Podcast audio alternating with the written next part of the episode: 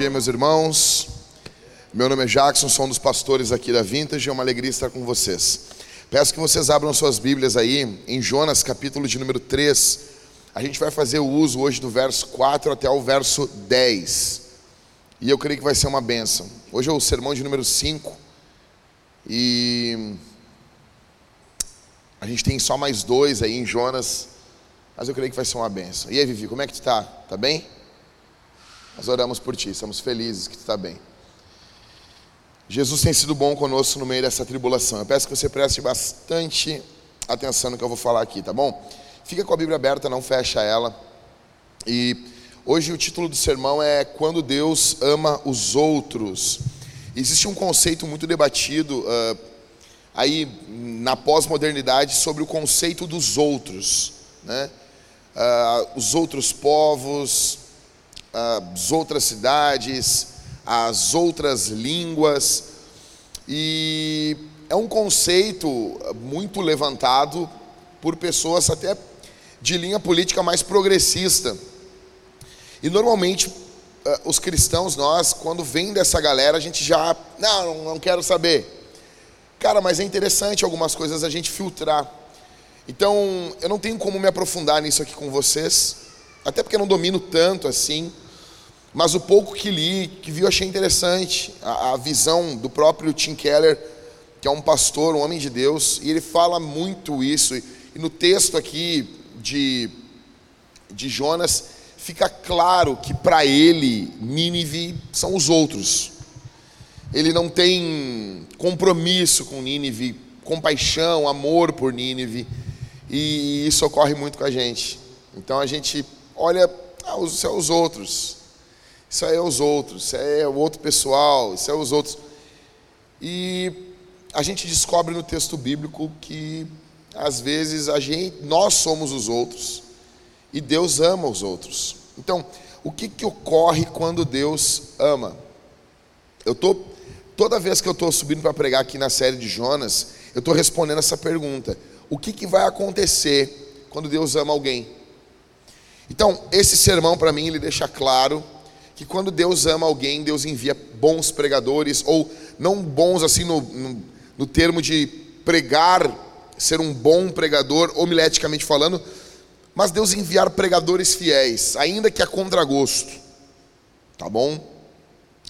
Esse texto que a gente vai ler aqui, ele tem três mensagens.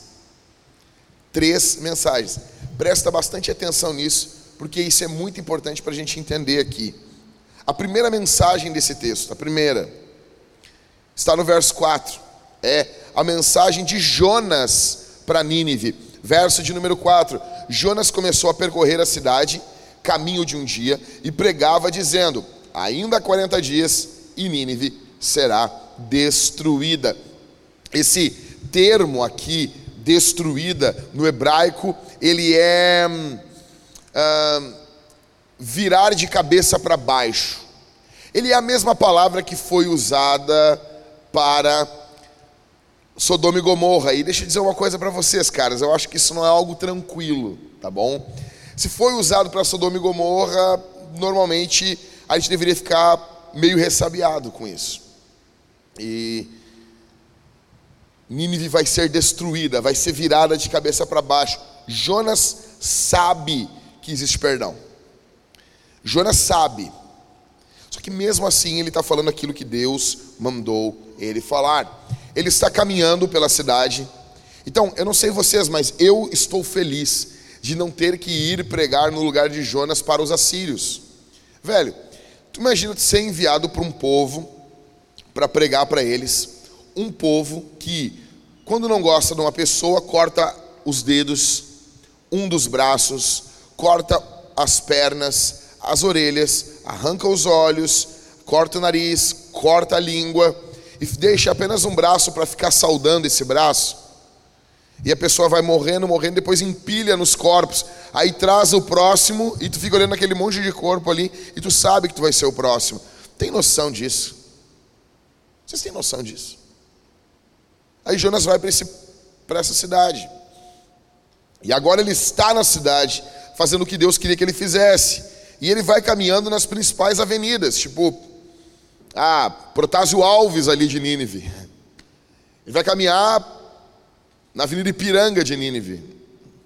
Vai caminhar na Assis Brasil, a avenida mais horrível de Porto Alegre. As pessoas vêm para Porto Alegre, elas vão na Assis Brasil, as pessoas, que, que, como é feio, Farrapos, como é feia essa cidade, né? Farrapos parece Velho Oeste, né? Farrapos é terrível, cara. Farrapos é Satanás fica ali na Farrapos ali. E ele está caminhando pela Farrapos de Nínive, pela pela Assis Brasil de Nínive, aquele asfalto lindo da, da, da Assis Brasil, né? Que tu vai andando ali, né, Catita?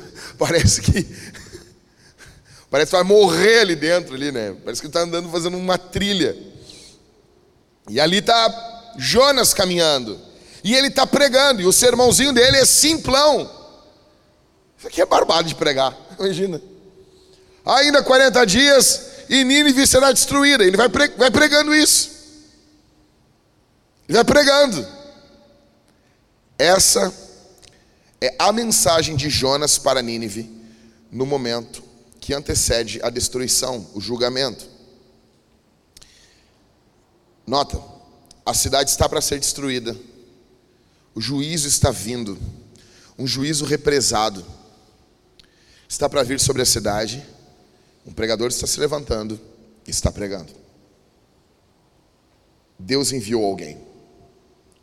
A mensagem do Senhor está sendo falada para Nínive. Tá ok, Jack? Aí eu entendi. Mas o que Jonas está pregando eu sei. Quem está pregando isso aqui? A pergunta hoje não é só qual é a mensagem de Jonas para Nínive, mas qual é a mensagem tua para o teu vizinho, tua para o teu amigo, para o grupinho de WhatsApp que só falam besteira que tu participa. Qual é a mensagem tua? Para um povo que está prestes a ser destruído e está sendo destruído. Qual é? Qual é a mensagem que nós estamos falando nesse momento? Aí alguém diz assim: Ok, Jack, mas o que falar nesse momento? Não, não, olha, o que, que Jonas está falando? Jonas está falando o que Deus mandou ele falar. Ou seja, Jonas está falando a palavra de Deus. Jesus nos mandou falar algumas coisas. No capítulo 28 de Mateus, ele disse: Olha, vão por todas as ações e façam discípulos. De todas as ações, ensinando-os a guardar todas as coisas que vos tenho ordenado. E eis que estou convosco. Eu amo isso, Jesus, sabe por quê? Porque Jesus sabe que ia dar. Cara, tem, tem dois momentos que ele diz: Ó, vou estar junto aí. Ele diz assim, assim, Leandro, ele sabe que, que é desconfortável que tu tem que estar, tá, tu tem que estar tá no, assim, no pau, assim, o tempo todo, para tu ter condições de chegar e pum, pregar, pum, pregar, pum, pregar. Mas quem não está muito acostumado é, é, desconfortável. Jesus fala que vai estar junto em Mateus capítulo 18. E qual o contexto? Jesus fala assim, ó, onde estiverem dois ou três reunidos, eu vou estar ali. A gente já imagina oração, a gente já imagina, né, comunhão, né? Como dizia uma irmã que congregou com a gente aqui, muito querida, ela dizia comunhão, mião, mião, mião, mião. Crente se reúne só para comer, velho. Então, assim, a gente pensa que daí, ah, onde estiver dois ou três reunidos, eu vou estar ali. Não, cara, o contexto que Jesus está falando, tiver dois ou três reunidos, é contexto de confronto. Ele fala: se o teu irmão pegar contra ti, vai e chama ele. Se ele não te ouvir, leva não sei o quê. Se não ouvir, barará, leva para a igreja. E, e onde estiver dois ou três reunidos, eu vou estar ali. Ele está dizendo: não é fácil confrontar alguém. Não é fácil, Leandro, chamar atenção. Não é fácil, Levi, não é fácil. Vou estar junto, entendeu? Vou estar com vocês. Entendeu, Ricardo? Quando tu está no teu Uber ali, Jesus está dizendo que é para a gente fazer discípulos, que é para pregar o Evangelho. E eis que estou convosco, vou estar junto. Ou seja, Jonas está falando, qual, o que que nós estamos falando, velho?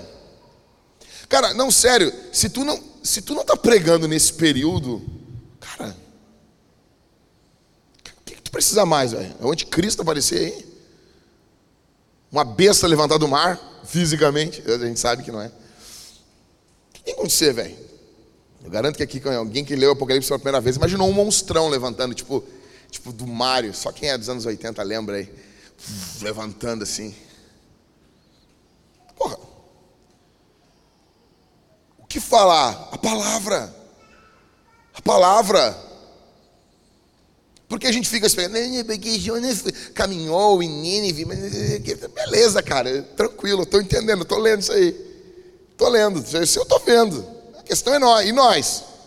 Aí eu estava num culto uma vez, aí uma banda cantando aquele louvor que é bonitinho, do Jesus Culture, aquele o. He, ho, he, como é?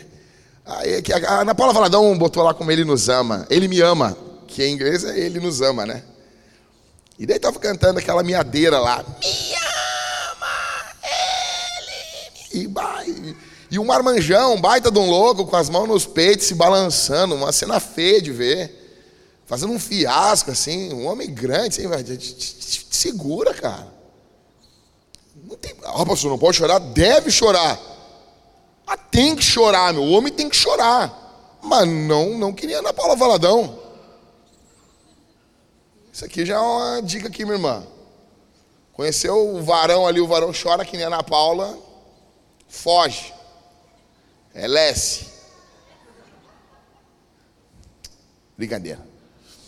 Então assim, aí tava o cara cantando e beleza, eu gosto dessa música, tá? Eu tô brincando com você, eu, eu gosto da Paula Valadão também. É, eu tô brincando. Mas assim, o que, que ocorre, gente? Aí o cara cantando, cantando. Aí assumiu o pastor, o, o pastor. Eu tinha trazido essa banda para cantar, eu era líder de jovens. E daí líder de jovens, tu, tu quer enlouquecer, trazer coisas novas, né? Que é jovem, um monte de gente chata. Aí tá, trouxe essa banda, os caras cantavam, o cara se o cara se descia, se saracoteava no meio da igreja, pulando assim, que nem parecia que tava com pulga, assim. Mas tranquilo, tá, é um culto de jovens, tão feliz a vida ali. Cara, daí assumi meu pastor para pregar, meu. Eu nunca vou me esquecer. Cara, o cara assumiu para pregar. E o cara disse, ó, que, que Deus nos ama, a gente já, nós já, já ouvimos hoje, né? ouvimos umas 578 vezes aí. Todo, alguém tem dúvida que Deus ama a gente aí? Aí, né, e eu, ah, eu senti, né, meu? Aí vem, né? Eu só ajeitei a cara pro sogro assim. E daí o meu pastor pregando assim, líder de jovens só se ferra. Né? Aí, aí ele assim, a pergunta que fica aqui hoje não é se Deus nos ama, isso a gente já, já entendeu. A pergunta que fica aqui é se a gente ama a Deus. E é verdade. É a mesma coisa com esse texto. Gente vai ficar falando aqui, tá, Jonas foi e pregou, beleza? Tá, beleza, cara. A ah, Jonas já morreu, aqueles ninivitas já morreram.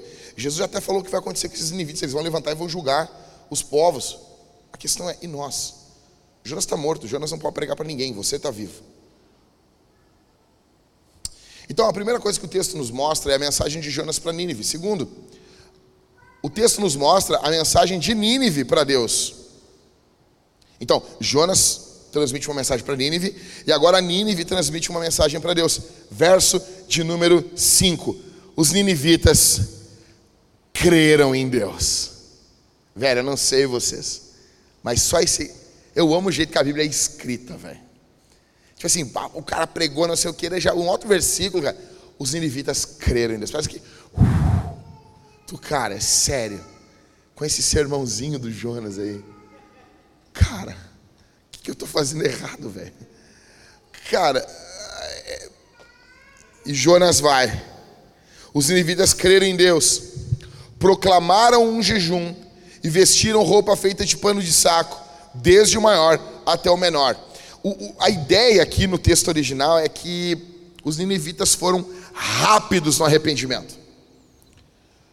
Tudo aquilo que Jonas não foi. Está entendendo, cara? O paralelo. Jonas está achando muito que ele é o cara. Aí quando Deus fala, ele demora a se arrepender. A gente vai ver que ele não se arrependeu totalmente com o evento do peixe ainda. No capítulo 4 a gente vai ver que ele tem, ele tem uma magoazinha no coração. Ele está fazendo uso do suco maguari. Ele está triste, angustiado, porque Deus está amando os outros. Ele não é rápido no arrependimento. O coraçãozinho dele já está cristalizado, sabe? Já já empedrou. Por quê, pessoal? Escuta isso aqui. Porque Jonas ouve dia e noite sobre Deus, igualzinho uns aqui. E o divino já se tornou algo que a gente, ah, Deus, Deus está de manhã na mesa do café quando a gente ora. Deus. Ah, Deus está ali com nós. Deus. Jesus é meu, meu, né? meu chapa. Acho que em inglês é homeboy, não sei. Jesus é, ó. Ah, Jesus. Aí canta lá, apaixonado, apaixonado, apaixonado por você, Senhor. Aí já dança até bailinho com Jesus. Jesus está presente. É quando é filha de crente, velho. É quando é filha de crente. Cara, minha filha é pequenininha, cara. Já é Pai Nosso, não sei o quê. Agora já está orando o Pai Nosso de olho aberto, meio assim. Ah, meu Pai Nosso. Tristeza isso, velho. Então Jonas está acostumado com o divino. Os ninivitas não, cara. Eu me lembro que eu vi para Jesus com 15 anos. Eu disse, cara, a Bíblia, a Bíblia. Quando me explicaram o que era a Bíblia, a palavra de Deus, eu disse, não, vocês entenderam o que é isso aqui, meu? Vocês entenderam o que é a Bíblia? A Bíblia é a palavra de Deus. Meu, onde eu ia, eu tinha uma Bíblia, meu. Onde eu ia? Onde eu ia? Onde eu tinha a Bíblia. Os ninivitas creram em Deus proclamaram um jejum. Esse crer em Deus não é só dentro do coraçãozinho. Eles proclamam um jejum, eles se vestem de roupa feita de pano de saco.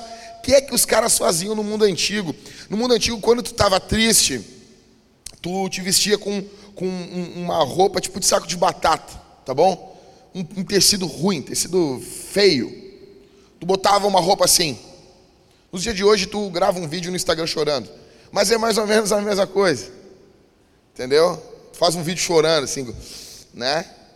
fungando e, e daí vai ter muita gente falando que é a presença de Deus só porque estava chorando. Aqui, cara, esse cara está quebrado. Esse cara, esse povo está quebrado. Então eles estão vestindo de pano de saco, do maior até o menor. Verso 6. Quando essa notícia chegou ao rei de Nínive, ele se levantou do seu trono, tirou os trajes reais, cobriu-se de pano de saco e sentou-se sobre a cinza. Velho, olha só. Aí vai ter uns teólogos que vai dizer: não, não pode ser. A Bíblia está errada. Aí tu, por quê, cara? Porque Nínive não tem rei. Porque é cidade. Aí os caras pegam, eles pegam. Ah, eu tenho um cansaço com isso, cara. Eu não sei vocês, assim, mas eu tenho um cansaço com ateu, cara. Com teólogo que é ateu. Tem muito teólogo ateu, cara. Eu não sei o que, eles estão fazendo dentro da igreja. E daí eles pegam os parâmetros de hoje, porque hoje uma cidade não tem um rei, e eles jogam assim, indiscriminadamente, lá para trás, e não tem. Sabe, ele não entende que o termo rei ele pode ser intercambiável com governador, com questão de autoridade. No Antigo Testamento, até Elohim, que era usado para Deus, tipo, às vezes ele é usado para anjo, às vezes é usado para governador, entendeu? Tipo, cara, é, Tô assim, velho, por que eu tô te falando isso? Porque algum dia tu vai ler algum material e tu vai querer duvidar da Bíblia. Meu papel aqui é para chegar aqui e dizer assim, meu, isso aqui é verdade, tá bom? Então aqui esse rei, esse governador de Nínive, tá? Ele se levanta, velho, do trono dele, ele tira os trajes reais, cara, ele se humilha esse cara, meu. Ele demonstra compaixão ao próximo. Olha bem, ele é um governador, ele é um rei, ele é uma autoridade, e ele está demonstrando compaixão ao povo e a Jonas também. Nota que o que está ficando claro para nós que os marinheiros e o povo de Nínive, eles têm mais compaixão do que o próprio Jonas. Está notando isso, cara? Não sei se vocês estão notando isso. Gente, olha aqui para mim. Quem aqui já leu esse ano o, o texto do profeta novo e o profeta velho no Antigo Testamento? Quando o profeta novo vai lá, ah, esse altar aqui, Josias vai matar os falsos profetas nesse altar. Barará. Aí ele vai voltar, o, o, o Acabe aponta o dedo para ele assim, meu, eu, um dia eu vou ter que pregar isso aí. Acabe aponta o dedo para ele assim, prendam ele, a mão mirra na hora ali. Vocês se lembram? Ninguém se lembra disso aqui, gente? Lembra, Cid? Lembra? A mão mirra na hora, aí ele, homem de Deus, ficou com a mão tipo do Macedo, interceda por mim, aí a mão volta normal ali, né? Minute report. Aí tipo, cara, Aí ele está voltando, um profeta velho chega para ele, não, vamos lá, vamos comer na minha casa. O profeta novo, não, não posso comer na tua casa. Deus falou que eu não posso comer na tua casa, não posso. Eu tenho que voltar por um outro caminho, não posso ir. Aí o cara, não, mano, o anjo falou comigo ali, vamos lá. Ele vai, come, e depois da comida, o Espírito do Senhor vem sobre o profeta velho e disse: Tu vai morrer, Misifio. Vocês se lembram disso? E daí ele se levanta, eu não sei como é que consegue, meu. Depois dessa conversa, o cara, pum, tu foi rebelde à palavra do Senhor, tu vai morrer, não sei o quê.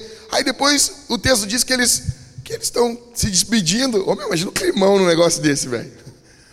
Daí ele se levanta, vai para o meio do caminho, o leão ataca ele. O leão não mata ele.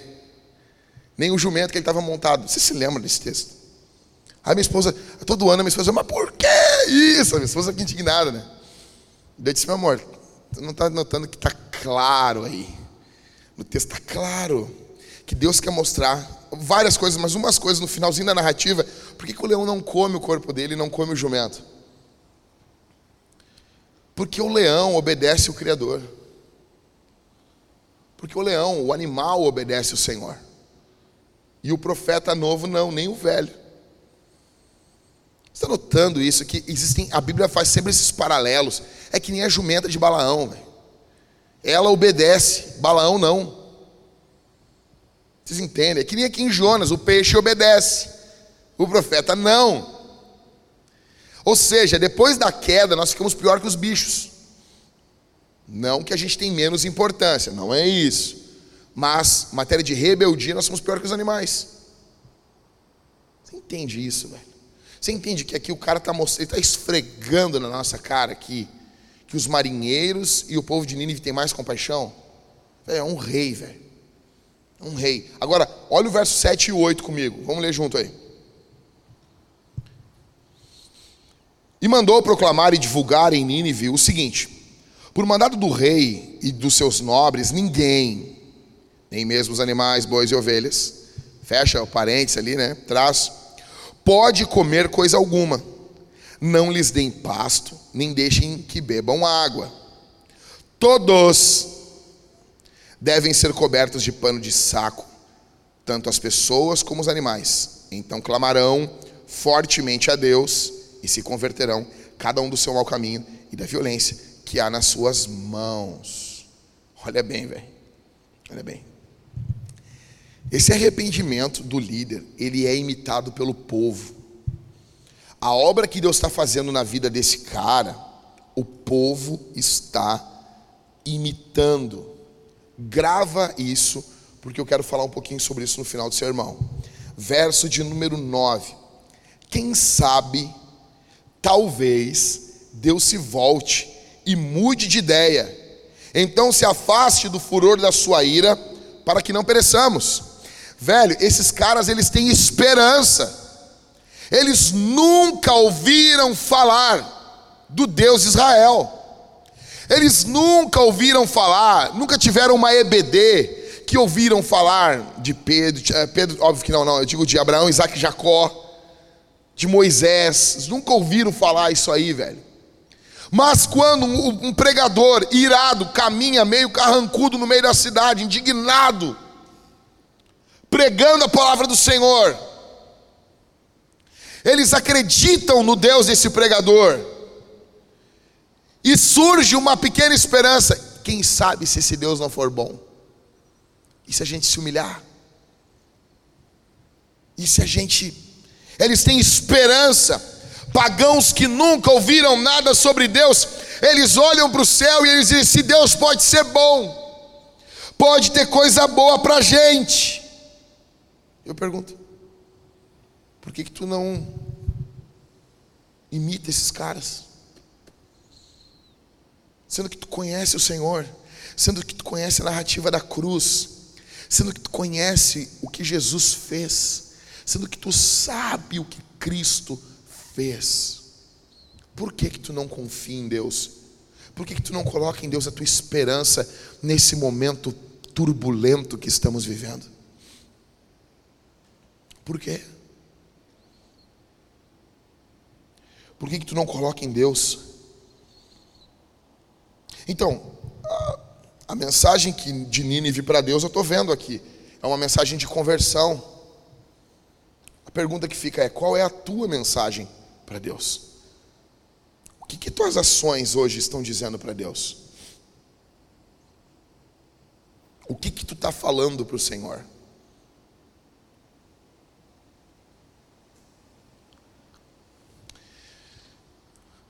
Quatro marcas de uma conversão verdadeira nesse texto aqui. Primeiro, arrependimento sincero, verso 5. Velho, fica claro ali, eles proclamam jejum, eles se arrependem, eles creem em Deus, se arrependem. Não se arrependem. Arrependimento é tipo, se eu voltasse no tempo, eu não faria o que eu, que eu fiz.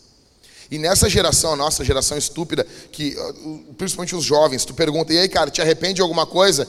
Aí tá o cara ali no alto dos seus 18 anos, eu não me arrependo de nada. Cara, tu roubava taso até ontem. Tá? Então. Aí a guria, não, não me arrependo de nada. Velho, beleza, não te arrepende de nada, tu vai pro inferno, cara. Eu não sei. Eu não sei. Eu não, isso não é estranho para vocês. As pessoas dizem, não me arrependo de nada. De orgulho. Nossa geração é orgulhosa. É um bando de orgulhoso.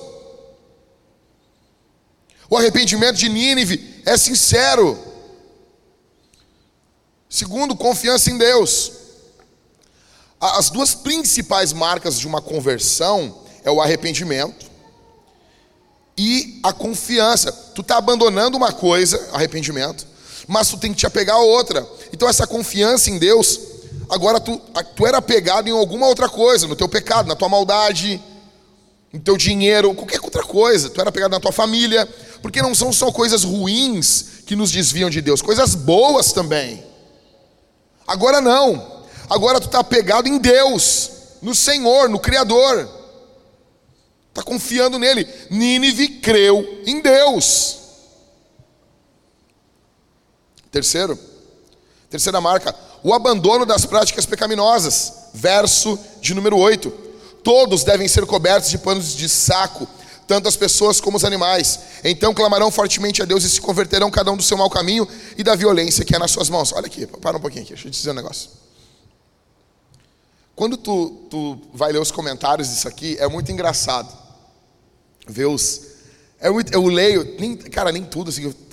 Os caras são mega estudados, né, meu? Os caras, pô, os caras às vezes viajam para escrever um livro. Eu tô lendo assim. Então, eu só que, velho, eu já li há algum tempo já. Então, aí eu tô lendo quando. Eu, eu, eu gosto de ver teólogo confrontando texto bíblico. Eu amo ver. Eu amo ver. Eles estão batendo numa rocha, cara. Aí um que eu li, o cara disse assim: Não, porque esse texto aí. Esse texto aí, ele não, não aconteceu bem assim. é demais isso, cara. E eu gosto de ler porque isso fala muito, não sobre o texto, mas sobre a natureza humana. E o cara diz: essa narrativa, ela não é uma narrativa tipicamente assíria, ela é uma narrativa tipicamente persa. Porque não se tem registro nenhum de algum governante assírio mandando o povo se converter. Daí eu, primeira coisa que eu, se eu tivesse lá, eu ia dizer: Ô senhor, só, só dizendo, tem, tá aqui. Você entende? Só que eles não aceitam a Bíblia como a primeira opção. Tem que ter alguma coisa externa para validar a Bíblia. Aí eu tá, fico, aí eu continuo lendo. Aí, não, porque são os persas que mandavam. Isso é um costume persa. Eu, tá, cara, os romanos também faziam isso. Quando o imperador adorava aqueles deuses, o povo adorava também. Então não é só os persas. Né? E daí, depois que esses caras morrem, passa, tipo, eu estou falando caras do século XIX. Caras bem antigos, já morreram já. Eles estão em algum lugar meio sinistro. Aí passa tipo 30, 40 anos, os caras encontram textos que mostram governadores assírios se convertendo e ordenando o povo a se converter. Aí tu para e pensa, tá Jack, o que, que tem a ver isso comigo hoje? Eu saí da minha casa para ouvir tu comentado que tu leu assim. Não, velho, isso tem tudo a ver. Tem tudo a ver, tudo a ver, tudo a ver. Sabe por quê? Porque o que esses teólogos, a única diferença dele, deles para nós é que eles têm um pouco mais de estudo, só. Mas a dureza no coração é a mesma. Porque é muito mais fácil a gente ficar discutindo se o texto é assírio ou persa do que a gente se arrepender. Tu entende? Tu entende que o miolo do texto, o miolo do texto, não é se o texto é assírio ou persa. óbvio que o texto é um texto hebreu sobre um povo assírio. O relato bíblico não mente. Mas o que, o, o que a tua carne quer é que a gente discuta sobre isso. É que a gente pega uma nuancezinha no texto, o uso de uma palavra hebraica e diz: essa palavra hebraica aí, meu, isso aí já é, já é uh, hebraísmo do segundo templo. Isso aí já é, do, ou seja, é uma discussãozinha dos teólogos que é o quê? Isso aí já é do segundo templo, já é pós-exílio, já é do período ali próximo de Jesus, bem mais próximo, óbvio. Né? Não é do período lá dos reis, lá de Salomão, é depois que o povo teve no teve no, no, como cativo na Babilônia e depois saiu por Esdras e Neemias. Aí tem Ageu, o segundo templo. Então eles falam que isso aí é hebraico do segundo templo, para dizer que isso isso é, uma, é mais construído, essa narrativa teológica. Não é uma coisa tão, tão milagrosa assim. É uma coisa que os teólogos hebreus tiveram mais tempo para construir. Então a gente está tudo lendo uma grande furada. Por que, que muitos fazem isso? Porque a Bíblia confronta os caras. Então a gente vai pegar um, usinho de uma palavrinha assim. Aí tu vai dizer, não, mas eu não leio hebraico. Mas tu faz a mesma coisa com a pregação. Tu está entendendo que tu, quando eu estou te falando do, do, que os teólogos fazem, tu, faz, tu fala assim: Nossa, esses caras são idiotas. Sim, que nem alguns aqui. Você só não lê hebraico para ficar discutindo o uso da, da letra re no hebraico. Mas você faz a mesma coisa, não com o texto hebraico, mas com a pregação. Você faz de tudo para que você não se converta para que você não se arrependa, não confie em Deus e não abandone as práticas pecaminosas. Porque é isso que Deus quer para você. Quarto. Quarta marca dessa conversão verdadeira é a humildade diante de Deus, verso 9, velho. Olha de novo aí. Quem sabe, talvez Deus se volte e mude de ideia. Então se afaste do furor da sua ira, para que não pereçamos. Velho, olha só, o que, o que esse texto está dizendo para nós, Leandro? Verso 9 está tá escancarando para a gente uma coisa: Deus não deve nada a eles. Deus não deve nada para eles, nada. Deus não tem obrigação nenhuma de ser misericordioso. E eles entendem isso. E eles são humildes diante de Deus. Você imagina isso? Nínive vai ser destruída. Eu, dependendo de uma galera, ia sair, bom, vamos aproveitar então, né? Vamos se chapar, vamos se gelar, e era isso. Comamos e bebamos, porque amanhã morreremos. Né? Já ia ter uns aí se vestindo com umas roupas estranhas e saindo desfilar na rua. Esses caras não, velho. Aí, beleza, tá. Agora olha isso aqui. Que aqui é mais legal ainda. Tá vendo a marca desses caras? Tá vendo o que esses caras estão fazendo diante de um diante de, do juízo. Agora compara a Nínive com o Brasil. Agora, agora vamos, vamos, comparar com a nossa época. Meu, compara a postura primeiro do povo, do povo de Nínive, do povo, tá? Com o Brasil. Eu não sei, velho, isso não perturba vocês? A gente não fala que nós somos um povo cristão? Que a gente é um país evangélico? Que evangelho é esse? Que a porcaria só cresce no nosso país. Compare isso aqui, cara. Olha o que está ocorrendo com o nosso país. Olha, a vara de Deus está descendo sobre os lombos da nossa nação. Compara a postura do rei de Nínive com a postura do nosso presidente, do nosso governador, do nosso prefeito, dos nossos uh, vereadores, dos nossos deputados federais, estaduais, senadores, do nosso STF. E eu vou te pedir que tu faça um exercício. Eu sei que você tem preferência por um político, por outro, todos nós temos. Mas compara todos eles, todos, todos, todos, todos eles, com o rei de Nínive. E nota uma diferença. Qual político, qual, qual, nisso todos são iguais. Qual político você já viu chegar diante das câmeras, chorando, não, não fazendo média, Não lágrimas de crocodilo, ai, as vítimas do Covid, não. Chorando e dizendo: Eu lamento pelos meus erros. Qual tu viu? Diz um aí. Eu lamento pelos meus erros. Queria fazer diferente. Porque, to, cara, qual? Qual? Aí alguém vai chegar e vai dizer assim: não, não, não, não, não, não, não. Tu é muito ingênuo, Jack. Ah, Jack. Pastorzinho ingênuo. Já ouvi isso várias vezes. Eu me lembro, pastor mais velho já disse, ah, Jack, eu já tive esse ânimo quando eu tinha a tua idade. Ah, não, tu é muito ingênuo. Se um político demonstrar fraqueza, a oposição vem e destrói com ele. Não é o que a gente pensa? Primeiro de tudo, é o, é, é o que o diabo quer que a gente pense. Velho, vocês acham que nesse período aqui, um rei demonstrar arrependimento não corria o risco, não tinha oposições nessa época dos caras vir e dos caras pegar e usurpar o trono e matar esse cara? Isso é seríssimo, cara. Esse cara aqui está tão arrependido, ele está saindo do trono, está se vestindo de pano de saco. Tem noção disso? Esse cara corria risco de morrer. Agora me mostra um político. Todos eles, todos eles, eles nunca lamentam por eles. E é isso que me irrita, cara. Eles nunca lamentam por eles. Eu lamento por mim, eu lamento por mim, eu lamento por mim. Eu lamento... O que a Bíblia diz? O que? Se queixa o homem, se queixa dos seus próprios pecados. Nós continuaremos tendo lutas políticas, isso não estou querendo que mude. É normal, é normal isso no jogo da política, tranquilo.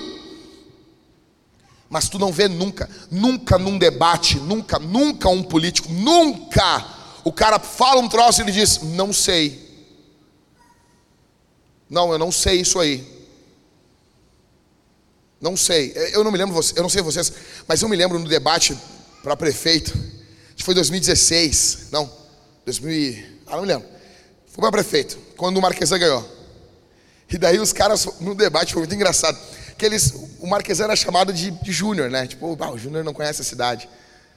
Aí, cada vez que chegava a pergunta para um dos, dos participantes, eles perguntavam, prefeito, uh, uh, uh, não, Marquesan, tu conhece a rua tal no bairro tal? Era assim, era assim. E daí tu viu o desespero? Claro que não conhece. Cara só conhece Moinhos, só conhece ali, entendeu? Aí a gente, hum, conhece. Conhece? Ele falava assim, conhece. Aí disse, não, mas essa rua não é no bairro tal. Os caras faziam uns pega-ratão assim. E ele, o que, que tu vai fazer com a criminalidade lá no Morro Santa Teresa? Eu, eu me lembro isso se hoje, velho. Ele dizia assim, isso aí eu vou botar uma câmerazinha lá. Botar uma câmera. Esse cara, esse cara tá perdido, velho. Por que não diz assim, cara, eu não conheço? Olha só, velho, eu não conheço. E vou dedicar quatro anos para conhecer. Acabou, velho. Já acabou, velho. Mas não, cara. Todos os políticos, e eu queria muito que você fosse incrédulo com a política. Nós votamos, nós podemos nos envolver com a política, devemos falar sobre política. Mas eu quero que você note que quando Deus faz alguma coisa, cara, os caras descem. Vocês imaginam isso? Vocês conseguem imaginar? Vocês conseguem imaginar nosso presidente fazendo isso? Ah, consigo. Tá, beleza. Consegue imaginar alguém do STF fazendo isso? Você consegue imaginar alguém do STF fazendo isso? Ah, consigo. Tá bom. Você consegue imaginar o nosso governador fazendo um troço desse? Nós erramos aqui na forma como foi conduzida ao tratamento, a luta contra o Covid. Nós erramos nisso. Não, sério, você consegue? Ah, eu consigo, consigo imaginar. Beleza? Tá bom. Senadores, os deputados federais, estaduais, os vereadores. Cara, é um bando de orgulhoso, velho. Olha a postura. Esse cara está saindo do trono. Isso é Deus agindo. E tu nota uma coisa aqui, que esse rei de Nínive, velho, ele está se vestindo não igual às pessoas, mas ele está se vestindo igual aos animais. Vocês estão notando isso, gente? Olha isso, é, é, é os bichos vão se vestir desse jeito, e o rei sai do seu trono e se veste igual. Você consegue imaginar um troço desse? Ah, não, pastor, tem um cara aí que eu consigo imaginar. Quem? O cabo da Ciolo. Glória a Deus.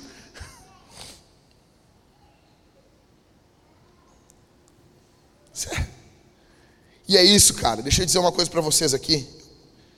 E é isso aqui que me fez chorar essa semana. Nós precisamos nos humilhar, lamentar os nossos pecados. O diabo, ele vai colocar no teu coração o seguinte: o teu pecado, o teu pecado, o teu pecado, o teu pecado particular, ele não afeta em nada a vida dos outros. Deixa eu dizer uma coisa: o teu pecado afeta a tua casa, o teu pecado afeta a igreja, o bairro, o país.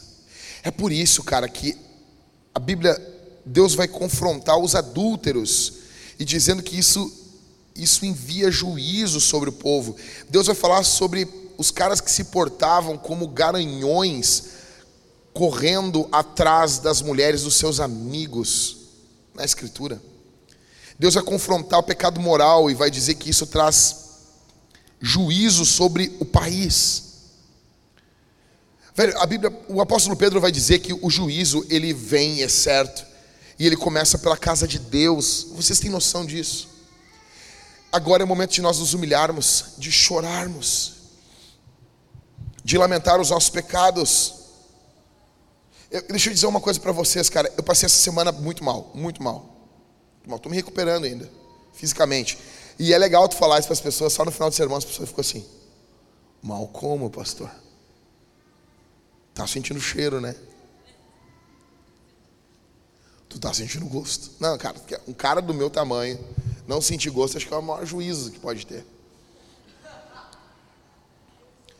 Cara, é... então assim, eu, eu saí para dar uma corridinha segunda-feira, terça, tudo perto do meio-dia. Então eu fiquei mal quarta e quinta, malzão. Aí, quarta quinta, eu fui fazer. Eu pensei primeiro assim, eu estava com a temperatura elevada, não estava com febre. Aí eu pensei assim, meu, eu tenho certeza que eu estou com problema de pressão. Não, não, vou morrer. Já, homem é assim, velho. Entendeu?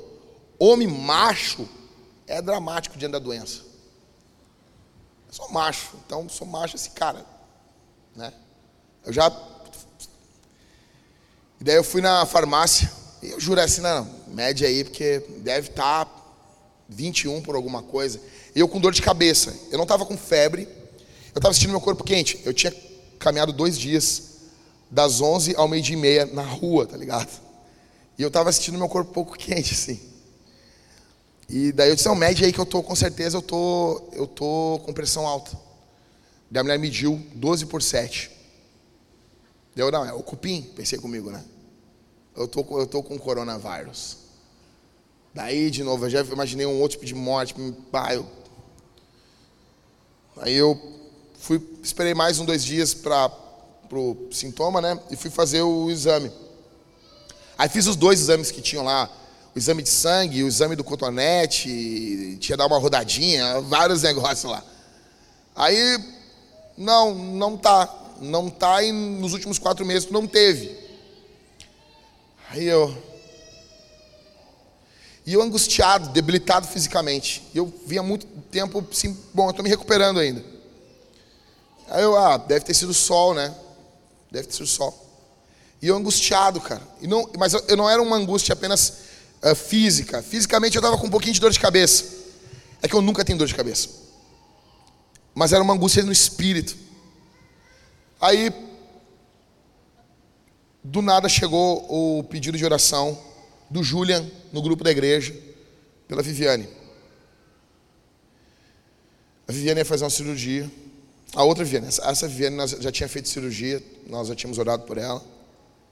Estava bem. Aí o Julian, cara, quando vi aquele, aquela mensagem do Julian, eu não sei, bateu uma tristeza muito grande, sabe? Muito grande, muito grande no meu coração. E eu disse, eu vou orar agora, cara. Eu larguei tudo que eu estava fazendo. Fui dobrar meu joelho. Quando eu dobrei meu joelho na, na, assim na, na poltrona onde eu oro, eu fiquei 15 minutos sem conseguir falar. Eu só chorava. Eu só chorava. Eu só chorava diante de toda a situação. Se tu abre a rede social, cara, o tempo todo, parente de alguém morreu, o amigo de alguém morreu. O tempo todo. O tempo todo. E eu só chorava pedindo misericórdia para o Senhor. Pedindo misericórdia. Deus tem misericórdia de nós. Pelo que nós estamos vivendo.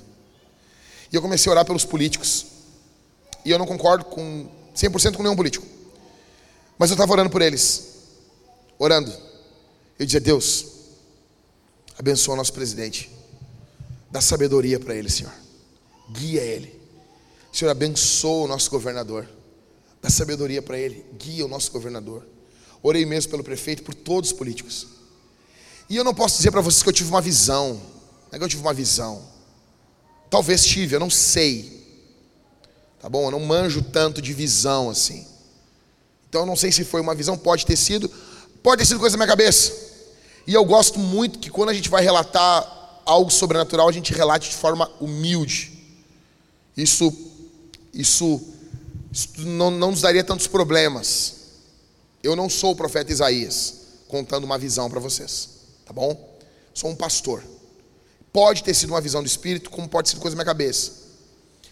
Mas ficou muito nítido na minha mente, era um ambiente vermelho, tipo de sangue. E estavam todos esses políticos no mesmo ambiente, era um ambiente pequeno, muito pequeno. E eles caminhavam e se batiam um no outro, esbarravam. O presidente do governador, o governador no prefeito, o prefeito nos vereadores, deputados, senadores. E eles caminhavam e eles se esbarravam, era um local muito pequeno. E eles não conseguiam se mexer muito bem, quando se mexiam, esbarravam, um caía, e era um caos. Um caos. Um caos. E ele ficou claro para mim que era política, e a política, e veio uma palavra forte assim, caos, assim, essa ideia de caos, de confusão. Muito, muito forte na minha mente. Então eu fui tomado por um choro por esses caras. E não é normal de mim, cara. Não sou de chorar por presidente, por governador, por prefeito. Não sou, velho. Eu creio que foi algo do Espírito. E eu não parava de chorar e de orar por esses homens, pedindo a graça de Deus sobre a vida deles, pedindo misericórdia sobre a vida deles, intercedendo por eles.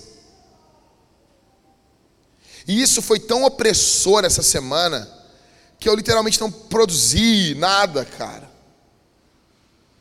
Sabe, isso foi até isso que me, que me prostrou fisicamente. Tanto que esse sermão aqui eu terminei ontem, meia hora antes de vir para a igreja, porque eu não conseguia. Cara, nós temos que orar. Nós temos que nos arrepender dos nossos pecados. Você tem que se arrepender das tuas maldades. Deus pode fazer um avivamento no nosso país, velho. E o problema aqui é que nós estamos numa época do culto ao externo. Qual é a rede social que mais bomba no mundo hoje? Instagram. O que, que Instagram é? Instagram é uma rede social de imagem. O que importa é a tua imagem. Tu quer botar um texto no Instagram, tu não consegue. Tem que botar a foto de um prendedor, de uma borboleta, tem que fazer um troço. Tem que ter uma foto. Tem que ter uma foto. Porque é a rede social da imagem. Porque essa rede social, ela, ela, ela, ela mostra o que o mundo é hoje. O mundo é a imagem. Todos estão preocupados com a imagem externa, os políticos, você, eu, todos nós estamos preocupados com a nossa imagem externa.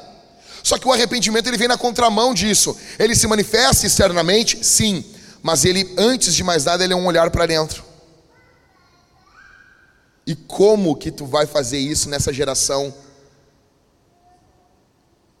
Essa geração teatral, essa geração, sabe, cênica.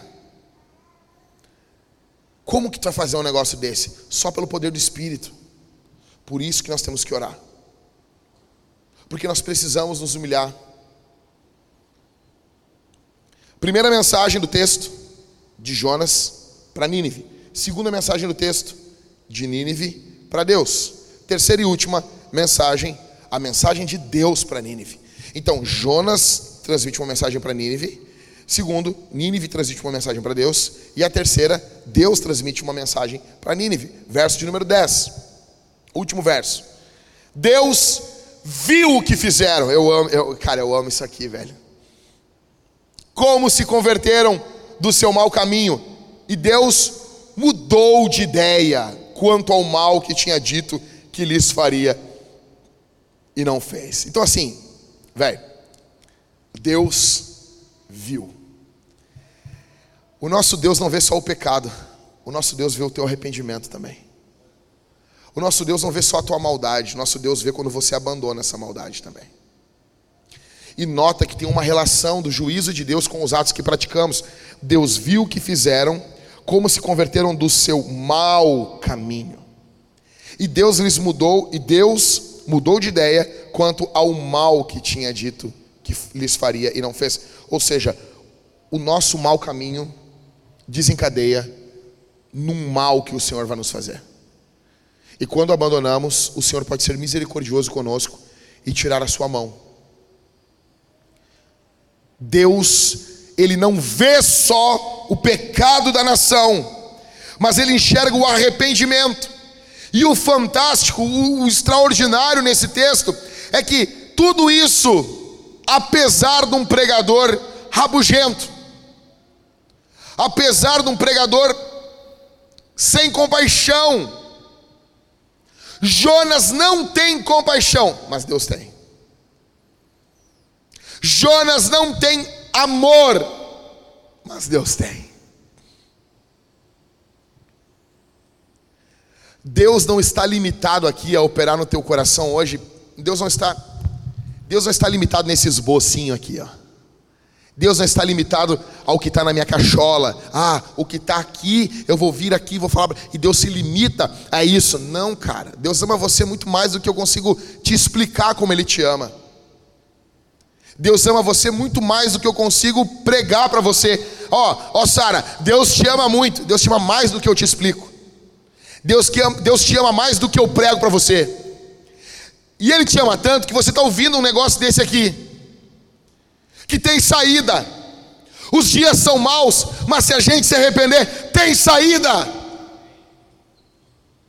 Deus pode fazer uma obra profunda na nossa nação. Ah, pastor, mas nós estamos aqui hum, meia dúzia de pessoas. Velho, Jesus estava com Pedro, Tiago e João. A igreja de Jesus tinha menos gente que, que a nossa aqui, no início do ministério de Jesus. Deus pode fazer algo usando a gente aqui. Deus pode usar você. Deus pode pegar esse sermãozinho aqui, ó. Eu posso morrer essa semana. Aí, aí viraliza. Posta lá assim, tá? Assim, ó, o último, a última mensagem do Jack, a igreja. Vai, você vai bombar, velho. Você vai bombar. Aí vai ter um monte de perfil que, cara, nunca me deram oi. Os caras vão dizer, ah, esse cara era uma benção. Eu amava esse cara. Vontade de voltar e dizer, chinelão. Tu não amava coisa nenhuma, chinelão. Tu falava mal de mim para as editoras, que eu estou sabendo. Acho que esse cara não me conta das editoras? Os caras me contam. Ô Jack, o cara falou mal de ti aqui, ó. Mas a gente gosta de ti, pega esses livros. Eu acho que não está sabendo. Aí eu encontro eles nas conferências, ô oh, pastor. É, fico olhando assim, vontade de te dar uma biaba, rapaz, mas Jesus converteu minha mão. Então, assim, velho, Deus pode fazer isso. Ah, não, não, Jack, tu está te achando demais. Deus vai fazer um troço no Brasil através da tua pregação. É, pode até ser que eu estou me achando muito. Talvez não. Talvez não é. Talvez Deus vai fazer com você. Como assim, Jack? Não sei. Tu entende que o problema é que a gente quer saber como que Deus vai fazer. Mas assim, a Cid, ela pode ir para casa hoje pensando nesse sermão e, e haver uma, um arrependimento muito brutal na vida dela. E isso impactar quem está do lado, impactar o vizinho, impactar. Eu não sei, eu não sei. Deus pode fazer alguma coisa através da tua vida. Esse, aqui é um, com pouquinha gente, a gente está nesses cultos. Mas Deus não está limitado a isso. Deus pode fazer algo poderosíssimo. Poderosíssimo através da tua vida. Deus pode fazer algo fora daqui. Eu não sei, cara. Deus pode mudar o curso dessa nação. Por quê? Porque Deus é bom. E eu não sei vocês, mas aqui, eu estou caminhando para o final, tá? Olha só. Vocês imaginam esse negócio? Vocês imaginam assim, velho, cada um está na sua casa agora. Aí o, o presidente, rei, governador lá da, da Coreia do Norte, tá?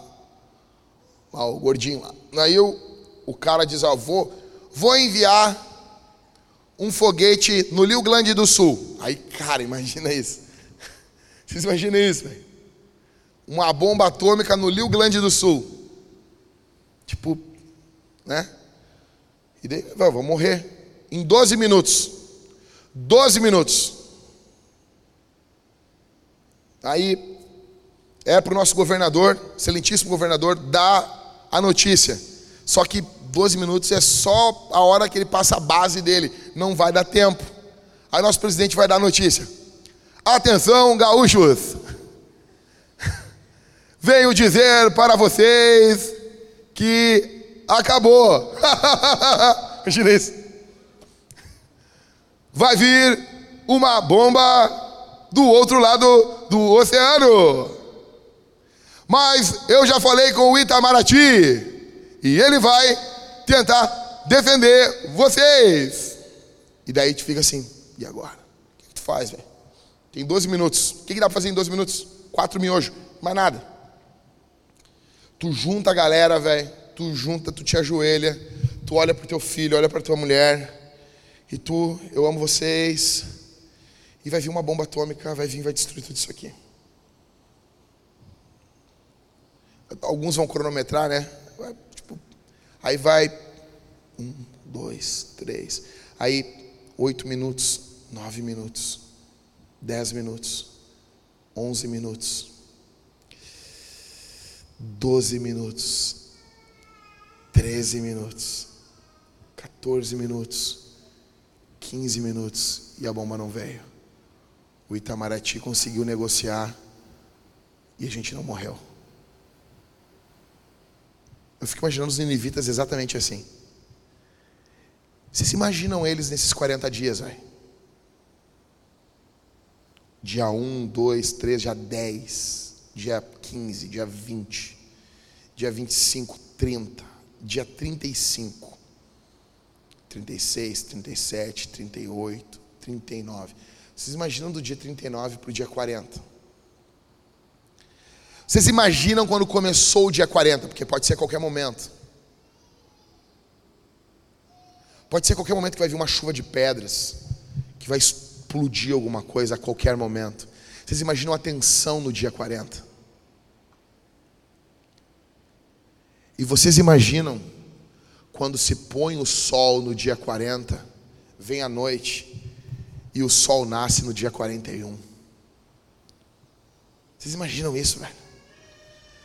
O sol nascendo em Nínive, mais um dia, no quadragésimo primeiro dia, era Deus dizendo para Nínive: Eu me arrependo, eu mudo de ideia, eu amo vocês.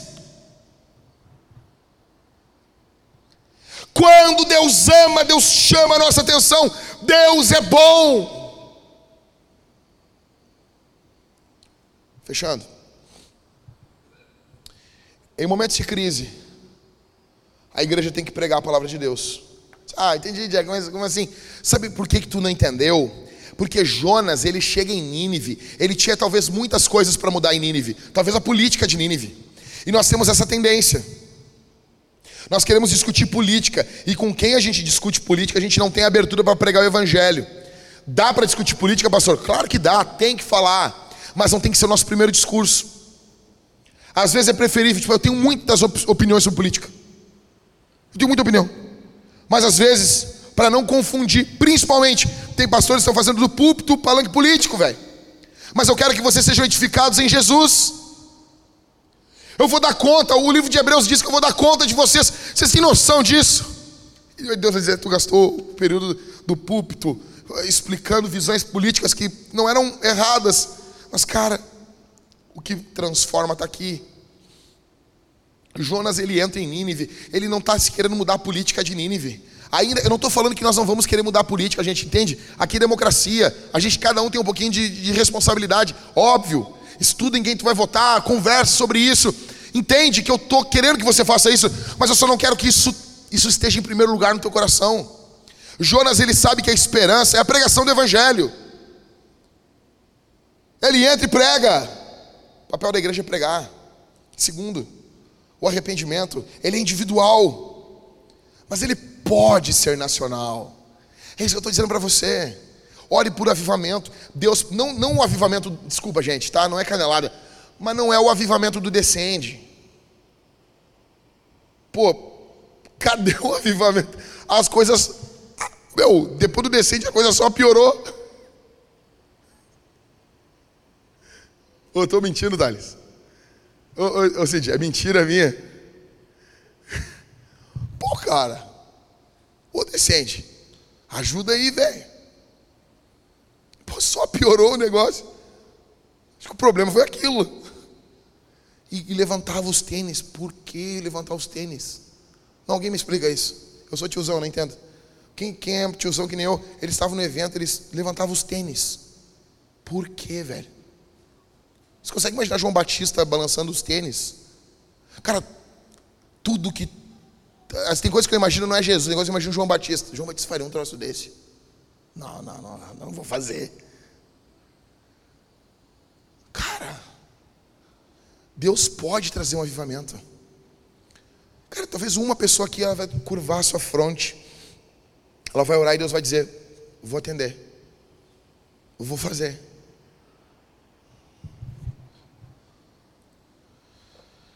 O arrependimento nacional, ele evita catástrofes.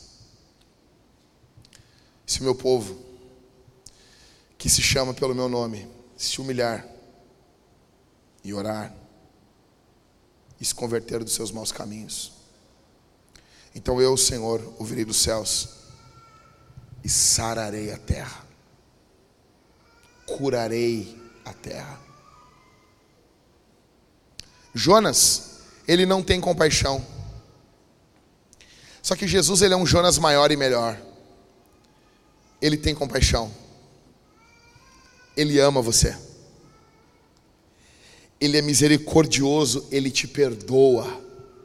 Ele perdoa você. Se você se humilhar hoje aqui, se você recorrer a Jesus, Jesus vai perdoar você. Jesus vai levantar você. Jesus vai transformar você. Se você for honesto, se você se humilhar diante de Deus, não é, não é na minha presença, não é na presença de ninguém aqui, é na presença do Senhor. Se você se humilhar diante do Senhor, Deus vai perdoar você, Deus vai cuidar de você, Deus vai levantar você. E, e talvez alguém diga assim, pastor, eu não consigo me arrepender. Jesus é tão bom que ele até dá o arrependimento para você, ele concede o arrependimento, ele concede o querer e o efetuar. Vamos ficar de pé? Vamos nos arrepender. Eu quero que você se arrependa. E, cara, e é muito provável que você fique pensando no erro do outro. E eu acredito que é isso que acontece com os políticos. Talvez tenha alguns políticos até bons até. Que eles pensam, não, não, mas eu não vou fazer um troço desse. Olha lá, o cara está roubando milhões. Agora, vocês imaginem, cara. Se por um momento da vida um político fizer assim, cara, eu quero falar de mim.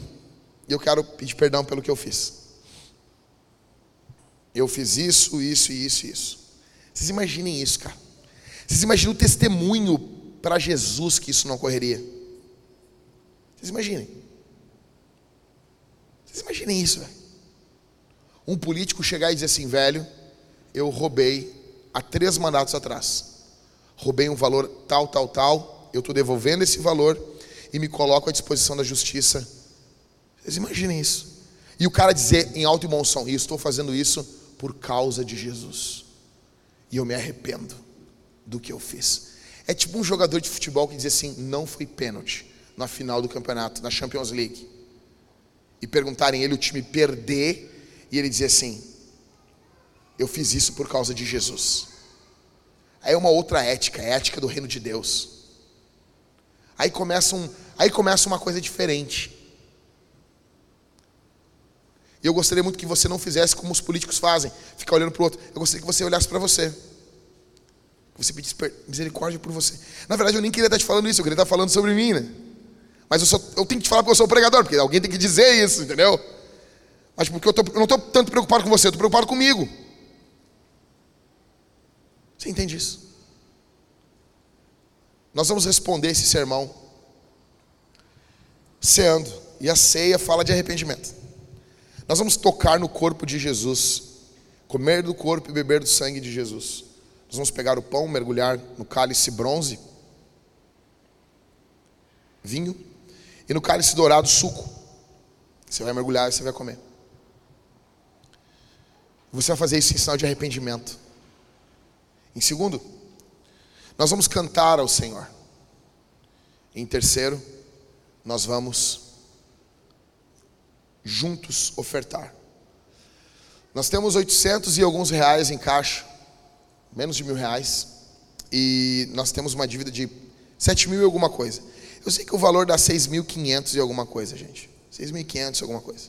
Que a gente tem que arrecadar para pagar nossas contas da semana. E, e, cara, é muito fácil a gente falar assim, pô, olha, olha o que nós precisamos arrecadar. Mas eu gostaria muito que você fizesse diferente.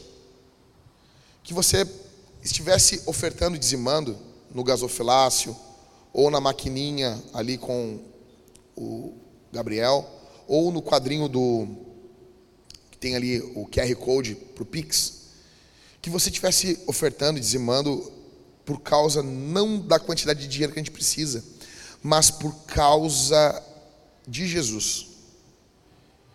Para que você não lide com o dinheiro como ele tendo você, mas você tendo o dinheiro.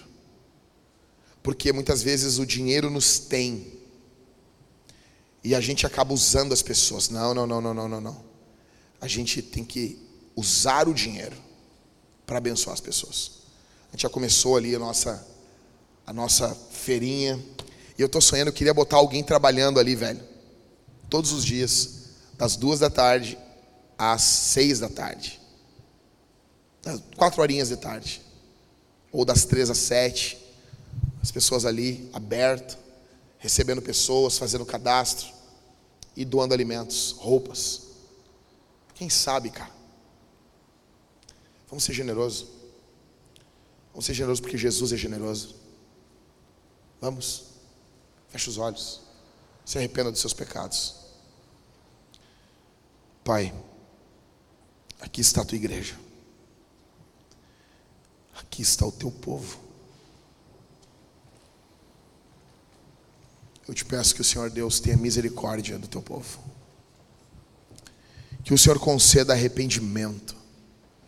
Que o teu espírito trabalhe nos nossos corações.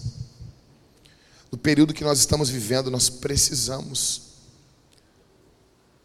de uma obra do teu espírito em nós.